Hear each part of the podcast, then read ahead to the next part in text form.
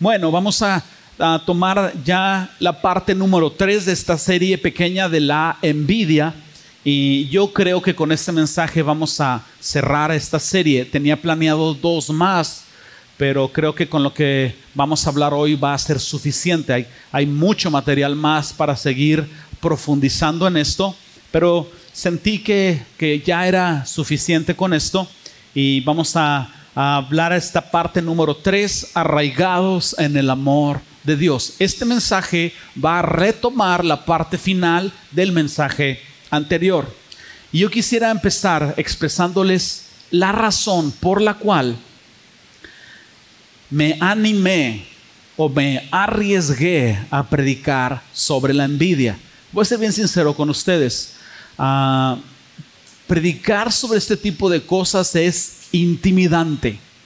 No importa qué tan linda sea la congregación como lo es Pan de Vida, es intimidante. Para mí como pastor, poner el tema sobre la mesa, citar la escritura, hacer el llamado al arrepentimiento, ese momento de silencio a medio sermón, caminar los 40 pasos a salir del edificio se me hacen eternos. Se me figura que me van a dar de sillazos, tomatazos, me van a huevear, me van a odiar, se van a ir. Yo no sé. Es intimidante. Se siente en el ambiente la tensión y conforme van respondiendo al arrepentimiento, va mejorando el ambiente y es perfectamente entendible. La carne y el espíritu siempre van a estar en conflicto.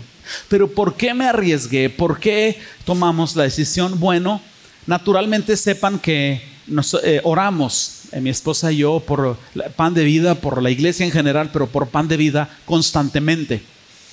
Y en, tiempos personales de oración yo les diría, ¿por qué me animé a predicar esto? Pues en palabras sencillas, porque Dios lo puso en mi corazón, pero ¿por qué? El proceso es interesante. Orando, yo le decía, Señor, ¿por qué no crecemos? ¿Por qué no avanzamos? Y no solo me refiero a, a cantidades les he expresado mi corazón. El anhelo de mi corazón es que vengan nuevos, escuchen el Evangelio, se conviertan y se bauticen. Y una iglesia que no está alcanzando nuevos, discúlpenme, no es una iglesia saludable. No es una iglesia saludable. Porque si no alcanzamos nuevos, con todo respeto, nos vamos a convertir en una iglesia de viejitos, que en lugar de tener bautizos, vamos a tener funerales. Y nos vamos a ir haciendo menos. Una iglesia es como una célula en nuestro organismo. Si la célula no se multiplica, en cierto momento muere. La iglesia tiene que crecer. Entonces, en ese sentido, yo oraba, Señor, ¿por qué no crecemos? ¿Por qué los congregantes de pan de vida de pronto llegaron a un punto y se siente como estancados? ¿Por qué, Señor, no estamos avanzando más? Cuando yo terminaba de orar, yo no te puedo decir que bajaban ángeles con pergaminos y me hablaban, pero yo terminaba de orar y las siguientes cosas que yo hacía en mi día cotidiano, normalmente me eh, entro a orar como a las 5 de la mañana y vengo saliendo como eso de las 7 de la tarde. no se crean, quería ver si se reían. Ah, cuando yo salía, empezaba mi día, este, rebotaba en mi mente un pasaje donde hay celos y contención ahí hay perturbación y toda obra perversa. Y esto era una pelotita rebotando en mi mente. ¿Te ha tocado pasar por algún lugar y escuchas un, fragmento de una canción y se te pega y luego la estás oyendo y oyendo? No importa si es cumbia, reggaetón, ranchera o qué, pero ahí, está la canción. Así estaba este pasaje. En mi mente. Volví a orar al siguiente día, Señor, danos crecimiento, Señor, ayúdanos a avanzar. Salía de orar en mi mente, donde hay celos y contención, ahí hay perturbación y toda obra perversa. Después de unos días yo estaba pensando que ese pasaje estaba en el libro de Santiago, no estaba tan errado, fui y busqué una concordancia, lo encontré y en algún momento de este proceso Dios empezó a poner en mi corazón respuestas a otras cuestionantes que yo tenía en oración. Había divisiones entre nosotros, había celos, había corazones heridos por reacciones, por actitudes, había bandos, los de eh, eh, Apolos y los de Pablo por este lado, había situaciones, y yo no sé si todavía las hay entre nosotros, situaciones que yo sinceramente no sabía cómo tratar. Yo estaba orando yo estaba orando, Señor, ayúdame, ¿cómo le voy a hacer? Dame la valentía para confrontar esto. Donde hay celos y contención, ahí hay perturbación y toda obra perversa. Santiago 3:16 para los que tienen la curiosidad.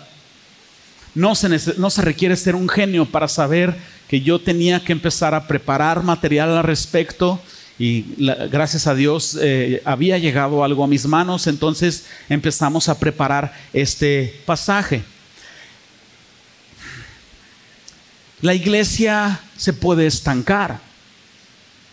Cuando tu vida espiritual está estancada, esto es una unidad. La vida espiritual de uno de nosotros puede provocar un estancamiento en todos los demás de nosotros. Abre tu Biblia en el libro de Efesios, encuentra el capítulo 4, vamos a leer versículos 11 al 12.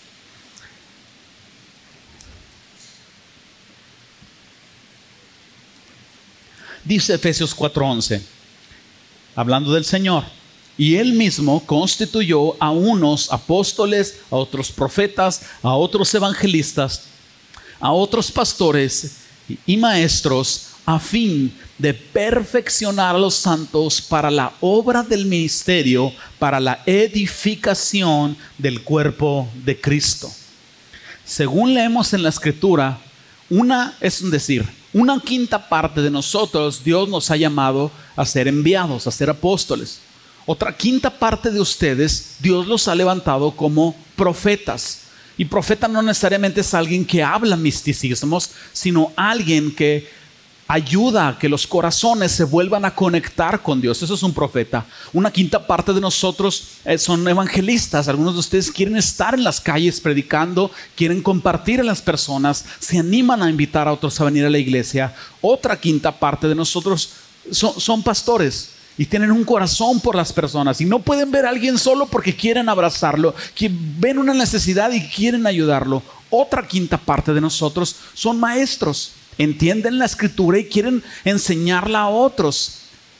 En alguno de estos cinco, Dios te está llamando y Dios está depositando dones en ti.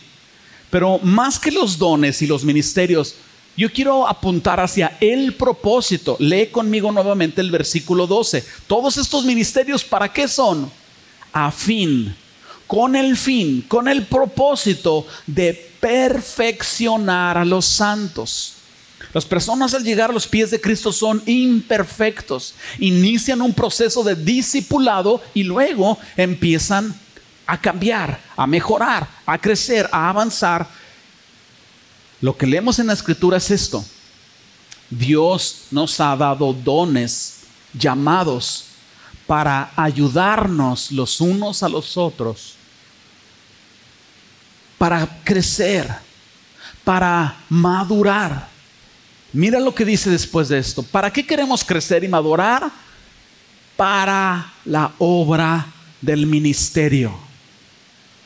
¿Cuál es la obra del ministerio? predicar el Evangelio, hacer discípulos, ser tu mismo discípulo. Esa es la hora. Entonces, Efesios 4, 11 y 12 no habla de la envidia, pero Efesios 4:11 nos dice que cuando una iglesia no está saludable, cuando una iglesia está enferma, se tienen que activar los dones la iglesia está llamada a crecer, a avanzar, a perfeccionar. Por eso nosotros sentimos que era el tiempo de acabar con estos celos, con estas envidias, con estas cosas. Ah, yo te quiero hacer una pregunta. ¿Te gustaría ver esta congregación crecer, sí o no? Levanta tu mano. ¿Ok? Pues si la iglesia crece, es porque tú creces. Y cuando tú no creces, esta iglesia no crece. Te voy a hacer otra pregunta. En este tiempo, en cuestiones de tu carácter, ¿sientes que has estado creciendo? ¿Sí o no? Tan pronto tú sientas un estancamiento, tú tienes que buscar al Señor. Tú tienes que pedir ayuda, porque esto es un ejército, esto es una unidad. Entonces, claro, vamos a ayudar a los necesitados, pero tenemos que avanzar. Entonces, toma el poder que Dios te ha dado, toma la palabra de Dios, toma decisiones, destruye toda obra de la carne en tu vida. Arrepiéntete de envidias y de celos y, hermanos, hermanas, avancemos, avancemos. Basta ya, dice la escritura, el tiempo pasado con haber pecado. Vamos adelante. Entonces, debido a que la envidia es una ausencia del amor de Dios en tu vida, yo quiero tomar todo este mensaje para profundizar en el amor de Dios para nosotros. Al final, tú quieres llevarte este pensamiento. Si tú no recuerdas todas estas palabras, tú te llevas este pensamiento. Aquí va.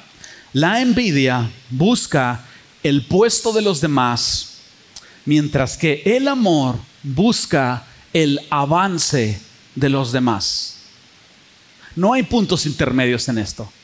O estás ayudando a otros a crecer, o tienes tu ministerio y no quieres que nadie lo toque. Te acerques. Nadie pone las sillas, nomás yo pongo las sillas. Nadie reparte las plumas, nomás yo pongo las plumas. No hay puntos intermedios. O estás buscando el puesto de otros o estás ayudando a otros para que tomen tu puesto. La diferencia es la cantidad de amor de Dios que haya en tu corazón. Si tú estás ladrándole a tus hermanos, comadre, compadre, te estás secando, necesitas refrescarte en el amor de Dios. Vamos adelante. El primer punto es este. El amor de Dios es la fuente de tu identidad. Fíjate bien lo que te voy a decir. La envidia no puede encontrar cabida en un corazón o en aquel corazón cuya identidad está completamente basada en Cristo. Si tu identidad está fundamentada en Cristo, la envidia no va a encontrar reposo ahí. Entonces yo te quiero preguntar, ¿cuál es tu identidad en Cristo? ¿O en qué está basada tu identidad en Cristo? Tu identidad en Cristo está basada en esto. Lo voy a decir en primera persona. Soy un hijo de Dios. Soy un hijo amado. Soy un hijo aceptado por la gracia. No hay cosas que yo tengo que hacer para que Dios me acepte. Dios me acepta. Dios me ama. Soy un hijo planeado. Ninguno de ustedes ganó la carrera porque todos éramos un espermatozoide.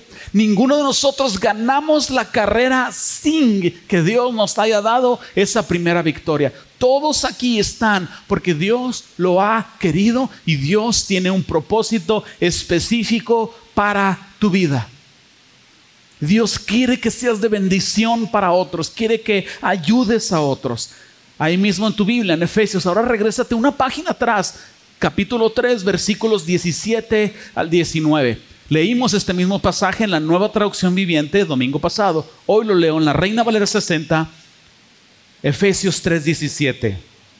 Para que habite Cristo por la fe en vuestros corazones, a fin de que, arraigados y cimentados en amor, seáis plenamente capaces de comprender con todos los santos cuál es la anchura, la longitud, la profundidad, la altura y de conocer el amor de Cristo que excede todo conocimiento para que seáis llenos de toda la plenitud de Dios. Si hay envidia en tu corazón es porque no estás teniendo la plenitud o la porción completa del amor de Dios en tu vida. Hay algo bien interesante. Yo no sé si tú te has preguntado qué, qué significa o por qué está este sello en los sobres que utilizamos. Pues primero porque andábamos en el Chuco, Texas, y en una tienda compramos el sello, ¿verdad? Y era el que nos gustó. Pero nos gustó lo que decía. Eh, en inglés dice, grow in his love, Ephesians 3:17. La traducción al español es creciendo en el amor de Dios, Efesios 3:17. Qué interesante que este es el sello que nosotros utilizamos en estos sobres. La traducción en inglés dice creciendo en el amor de Dios. La traducción en español, Reina Valera 60, dice arraigando, o sea, como profundizando las raíces en el amor de Dios. Ni la traducción en inglés es incorrecta, ni la traducción en español es incorrecta. Simplemente cada versión tomó una parte del concepto que quiere decir la escritura y lo tradujo. Les explico.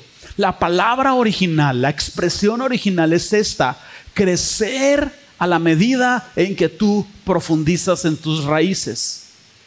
Esa es la palabra original de arraigados en el idioma original. Crecer a la medida en que tú estás profundizando. Tú vas a crecer en tu fe y en tu carácter en la medida en que tú profundices en cuánto te ama Dios, cuál es el plan que Él tiene para tu vida, cuál es el propósito, cuál es la misión, cuáles son los sacrificios que tú tienes que hacer para que avance el Evangelio.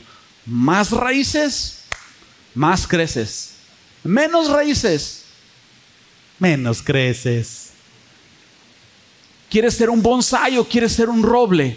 Eso depende de tu corazón, de cuánto tú quieres recibir de Dios. Dios quiere darte la plenitud. Tú decides cuánto tomas de Dios para tu vida. Entonces, cuando nosotros arraigamos nuestra identidad y lo que somos en el amor de Dios, nuestra identidad alcanza su nivel máximo. Nuestros eh, eh, eh, sentidos espirituales empiezan a cambiar y sucede un cambio increíble en tu vida.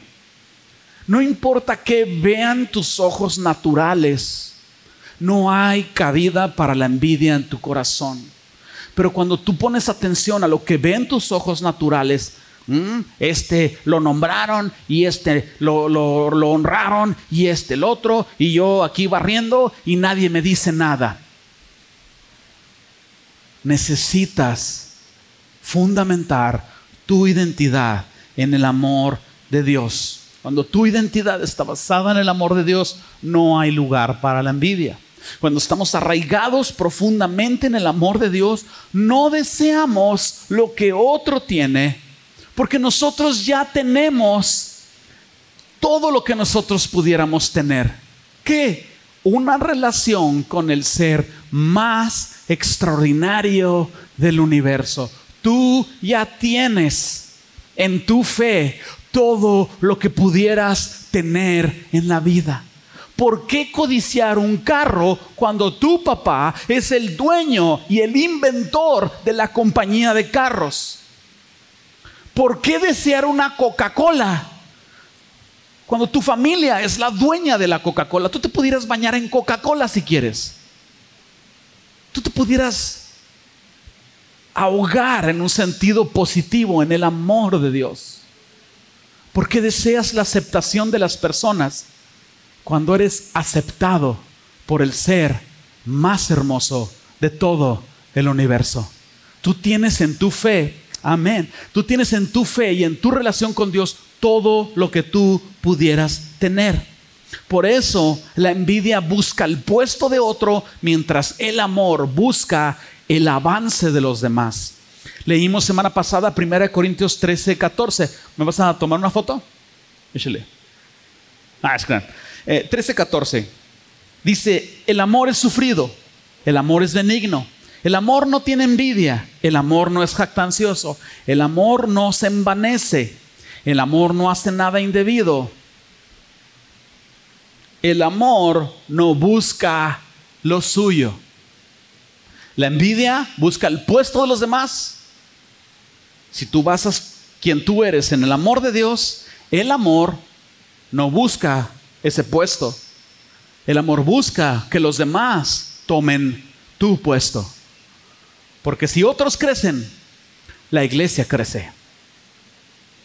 ¿Quieres que la iglesia crezca? ¿Sí o no? Empodera a otros para que hagan tu trabajo. dos son más que uno, dice el libro de Eclesiastés. Obviamente tres son más que uno, cuatro son más que uno.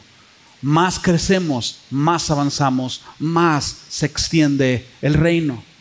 Entonces, el amor no busca su beneficio, el amor busca el beneficio de los demás. Tú piensas que Jesús vino a este mundo a hacer la obra redentora, a tomar tu lugar de pecado, a sufrir las consecuencias de tu pecado, la vergüenza de tu pecado, el rechazo de tu pecado, la condenación de tu pecado, la maldición de tu pecado, el rechazo, no esencialmente, pero el momento en el que Dios deposita su ira en Jesús, la obra redentora, tú piensas que Jesús vino a hacer esa obra redentora para beneficio de Él.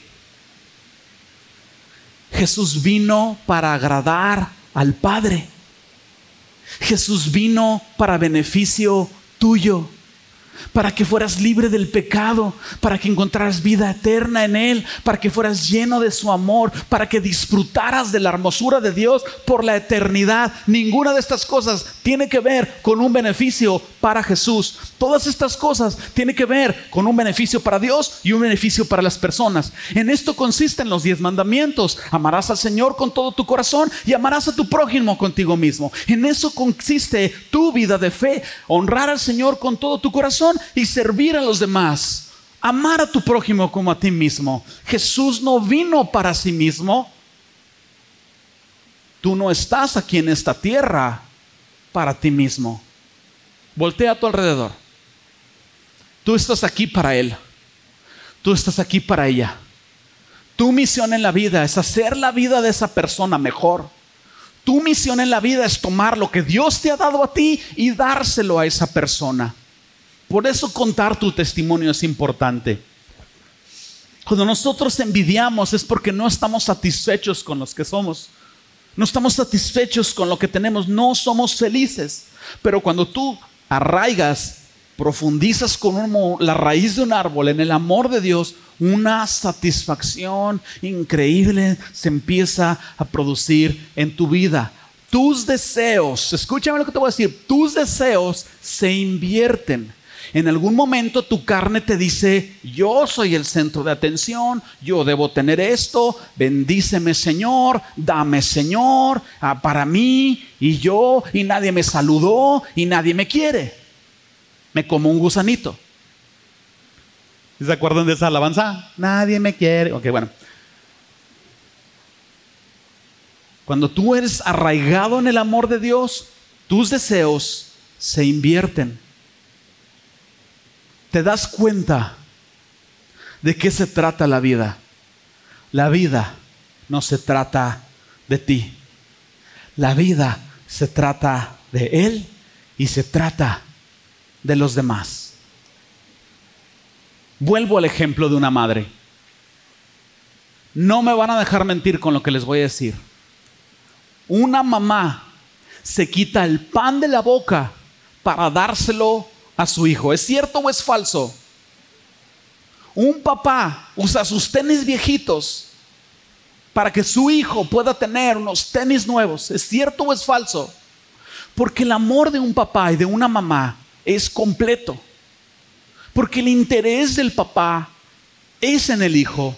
Y cuando el hijo tiene todas las cosas, el papá siente deleite. Cuando tú no sientes deleite en el beneficio de otras personas, tú tienes envidia y tú estás caminando en el lado opuesto al amor de Dios. Jesús dijo, si vosotros como padres pecadores sabéis dar buenas dádivas a sus hijos, cuanto más el Padre Celestial. Es decir, si nosotros entendemos el concepto, cuánto más Dios quiere para ti claro, bendición y plenitud y tu crecimiento. Y Dios tiene un plan para tu vida. Dios tiene un plan de usar a otras personas para bendecir tu vida. Y de eso se encarga Dios. Tú encárgate de ser ese instrumento de bendición para otras personas. Vamos al siguiente punto. Inciso B, tú te puedes preguntar, bueno, entonces, ¿qué puedo hacer para basar mi identidad en Cristo? Bueno, lo primero que tenemos que hacer es destruir la fuente de falsa identidad, la fuente falsa de identidad. Tengo tres puntos para hablarles cómo puedes basar tu identidad en Cristo, pero primero vamos a destruir lo que no es. Tú no puedes basar tu identidad en logros y en posesiones. Lo que tú eres no está basado en lo que has logrado. Lo que has logrado es por la gracia de Dios. Dios te ha dado la victoria. Tú no puedes basar tu identidad en lo que tú tienes. Si tú basas tu identidad en lo que tienes y en tus logros, tú estás destinado a arder constantemente por la envidia. Porque siempre va a haber alguien que va a lograr más que tú. Y siempre va a haber alguien que tiene más que tú. ¿Sienten calorcito? No es por los aires, es por la envidia, hermanos. Ah, ¿Se fijan los trucos de que usan los pastores para justificar la falta de un aire acondicionado correcto? Muy bien. ¿Cómo puedo hacer para basar mi identidad en Cristo? Primero entiende en qué no debes basarla. Ya lo hablamos. ¿Cómo puedo arraigarme más? ¿Cómo puedo saber quién soy? Bueno, vámonos con tres muy sencillos. Número uno, sana tu inseguridad. Quita de tu vida toda inseguridad. A veces no te sientes seguro de si vas a ser aceptado y, de por qué y qué debes de hacer. Rompe con eso. Este pasaje me encanta. En, el Evangelio de Juan, capítulo 13, versículos 1 al 5, empiezo a leer en el 1 y ustedes me alcanzan. Va a aparecer aquí en pantalla. Juan 13, del 1 al 5, está la cita. Jesús, antes de la fiesta de la Pascua, sabiendo Jesús que ahora había llegado la hora había llegado para que pasase de este mundo al Padre, como había amado a los suyos que estaban en el mundo, y los amó hasta el fin. Cuando cenaban, como el diablo ya había puesto en el corazón de Judas Iscariote, el hijo de Simón, que le entregase, sabiendo Jesús que el Padre le había dado todas las cosas en las manos y que había salido de Dios y a Dios iba, se levantó de la cena, se quitó su manto y tomando una toalla se la ciñó, es decir, una toalla larga, se la fajó. Luego puso agua en un lebrillo, en una cacerola, y comenzó a lavar los pies de los discípulos. Pies llenos de tierra, guaraches llenos de excremento, de perros, de vacas, de burros, de caballos. Si llovía lodo extremo, Jesús empieza a lavar estos pies y a enjuagarlos con la toalla que se había fajado, que se había ceñido. Tú lo sabes, esta era una actividad que el siervo de más bajo nivel hacía como cortesía cuando alguien entraba a tu casa. Había alguien que lavaba los pies llenos de popó y llenos de tierra de los invitados. Hay personas que lavan los pies como un acto de humildad y la intención es muy bonita, pero ahorita la gran mayoría de nosotros tenemos pues pies limpios, nuestros zapatos son los sucios. Entonces, ¿quieres una aplicación más correcta para tomar una postura de humildad? Volea los zapatos de alguien, lávale el carro a alguien, ve a la casa de alguien y lava su baño. Ese es lo que ese sirviente hacía. Entonces, ¿cómo pudo Jesús lavar los pies de los discípulos sin sentir, híjole, si les lavo los pies, los discípulos se me van a igualar. Van a decir, no, pues estoy al mismo nivel, Jesús, en el ministerio, canonízanos, ya somos trece. Un gerente de una empresa no llegaría un viernes en shorts y guaraches a lavar los carros de sus empleados, porque dirían, me resta autoridad, me resta autoridad. ¿Por qué Jesús no tuvo miedo a perder autoridad? ¿Por qué Jesús no tenía miedo a tomar una postura de humildad? Muchos de nosotros tenemos miedo a servirle a las demás personas, a ensuciarnos las manos porque tenemos miedo a que nuestro estatus baje. Aquí te va el secreto. Jesús pudo hacer esto porque en el versículo 3 nos dice que Jesús sabía que el Padre le había dado todas las cosas en las manos. Y él sabía que venía de Dios con un propósito y que iba a Dios cuando terminara ese propósito. Su destino estaba basado en su conexión con Dios. Y nada de lo que él hiciera o no hiciera iba a robarle estas dos verdades. Número uno, aparece aquí en pantalla. Jesús sabía que no podía recibir nada que el Padre Celestial no le diera. Tú no puedes recibir nada, ni material, ni espiritual, ni moral, ni posiciones, ni reconocimiento. Tú no puedes recibir nada que Dios no te dé. Y a lo mejor Dios te lo va a dar en su tiempo, o a lo mejor Dios no te lo va a dar. ¿Cuántas personas han vivido y muerto? Han hecho un ministerio para Dios y no sabemos de ellos. Nunca nadie les reconoció. Nunca nadie se dio cuenta de quiénes fueron. ¿Cuántas personas han muerto como mártires en prisiones comunistas? Y tú ni, ni conoces su nombre. Número dos, Jesús sabía que venía de Dios y a Dios iba. Tú no llegaste a esta tierra porque tú decidiste. Tú no tienes los dones y la personalidad y lo que tú eres porque tú lo decidiste. Te lo dieron. Échale coco. Alguien superior a ti te lo dio. Alguien más sabio que tú está trazando tu destino. En la palma de Dios está escrito todo lo que va a suceder en tu vida. Jesús simplemente se enfocó una cosa agradar a su Padre, porque sabía que venía de Dios y sabía que a Dios iba. Tú vienes de Dios y tú vas hacia Dios. Y lo que Dios tiene para ti, nada ni nadie te lo puede quitar. Y tú no vas a tener nada, ni a nadie que Dios no ponga en tu vida. Deja de luchar con la envidia.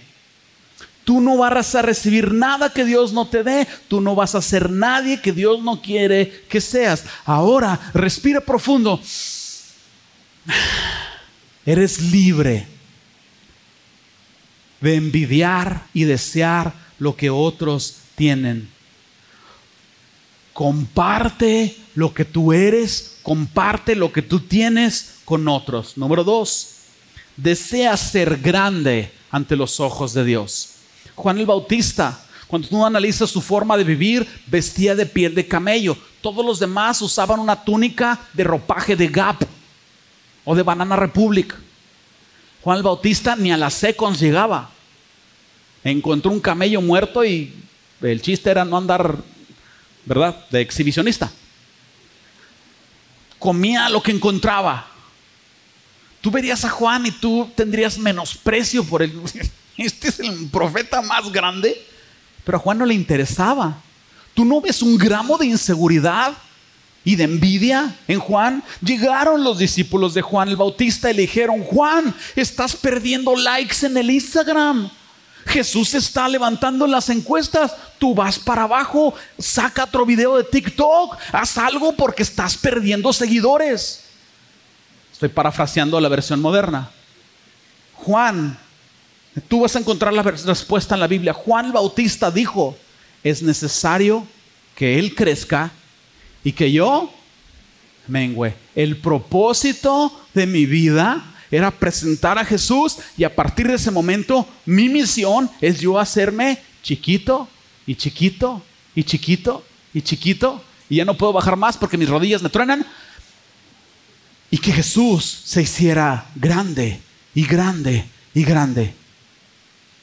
Tu misión, mi hermano, mi hermana, es hacerte chiquito para que aquellos que están a tu alrededor se hagan grandes. La pregunta no es quién soy yo en mi trabajo, quién soy yo en la iglesia, quién soy yo en la sociedad. La pregunta es quién soy yo ante los ojos de Dios. Eres un hijo amado. Eres un hijo en el cual Dios dice de ti, en ti encuentro mi deleite, mi complacencia. Juan el Bautista no iba a ser grande porque fuera más que las demás personas. Porque si tú lees el principio del Evangelio de Lucas, Dios le dijo a Zacarías, cuando no podía su esposa tener hijos, vas a tener un hijo, se va a llamar Juan y va a ser grande ante los ojos de Dios. Juan no iba a ser grande porque fuera más que los demás, Juan iba a ser grande porque iba a tener una misión en la vida que es ser grande ante los ojos de Dios.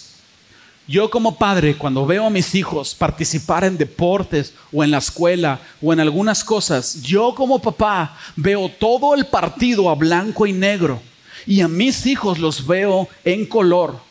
A mí no me importa cuántas canastas echan eh, el Greñas o cualquier otro. A mí me importa cuántos intentos de tiro o cuántos tiros de gol intentaron mis hijos. Tú dices, pero no metieron gol, no echaron canastas. No me importa. Yo tengo complacencia en lo que ellos hacen con solo correr. Me deleitan. ¿Algún papá se siente identificado conmigo? Levante sus manos. Papá, me faltan tenis vamos a encontrarte unos tenis, hijo. Tu deseo, tu misión, tu anhelo es ser lo que ya eres, grande ante los ojos de Dios. ¿Por qué envidias a otros cuando tú tienes más que otros? El deleite de la mirada de Dios en tu vida. Vive o la clave es vivir teniendo como público al único que realmente importa. Imagínate que estás en un estadio y vas a correr y no hay nadie en el estadio excepto una persona en las gradas y esa persona es Dios. Tú, al hacer tu carrera, ganes o pierdas, tendrías el único aplauso que importa en la eternidad. Vive para agradar a Dios y no a las personas. Número tres, crece en tu relación con Dios. Si tú creces, la iglesia crece. Si tú creces, si tú te estancas, chale, manito. Dios es amor. Y debido a que Dios es amor, cuando tú profundizas en tu relación con Dios, tú vas caminando en una sola dirección que es el amor de Dios. Tus raíces empiezan a profundizar en ese amor y tarde o temprano la inercia natural te ayuda a entender quién tú eres. Mis hermanos, no necesitas una predicación para saber quién tú eres. Necesitas una Biblia, 15 minutos de concentrarte en Dios. Necesitas un canto que hable del carácter de Dios y de la firmeza de Dios y de cómo Él sustenta tu vida. Y tú entiendes quién eres. No necesitas una predicación, tú necesitas retomar lo que quizás algunos de ustedes en algún momento abandonaron. Tú necesitas volver a meditar en la palabra, retomar esos salmos favoritos, ese libro que te impactó la primera vez cuando te convertiste. Tú necesitas retomar un tiempo de oración tú necesitas ir con el fabricante para que el fabricante te diga por qué te creó, cómo te creó y cómo se deleita en ti. Entonces veíaslo. Mientras más profundizas en tu relación con Dios, más raíces echas. Mientras más firmes son tus raíces, más tú creces. Mientras más amor de Dios y más tú creces en tu carácter, menos envidia hay en tu corazón. Acércate a Él y vuelve a descubrir lo que tú ya eres, un hijo de Dios. Tres cosas. Sana tu identidad desear ser grande ante los ojos de Dios y crece en tu relación con Dios. Con esto cerramos esta serie, mis hermanos. En lugar de competir con los demás, celebra las victorias de los demás. Basa tu identidad en el amor de Dios y permite que el amor de Dios ponga en ti el deseo de deleitarte cuando otros avanzan como un papá, como una mamá se deleita cuando su hijo avanza.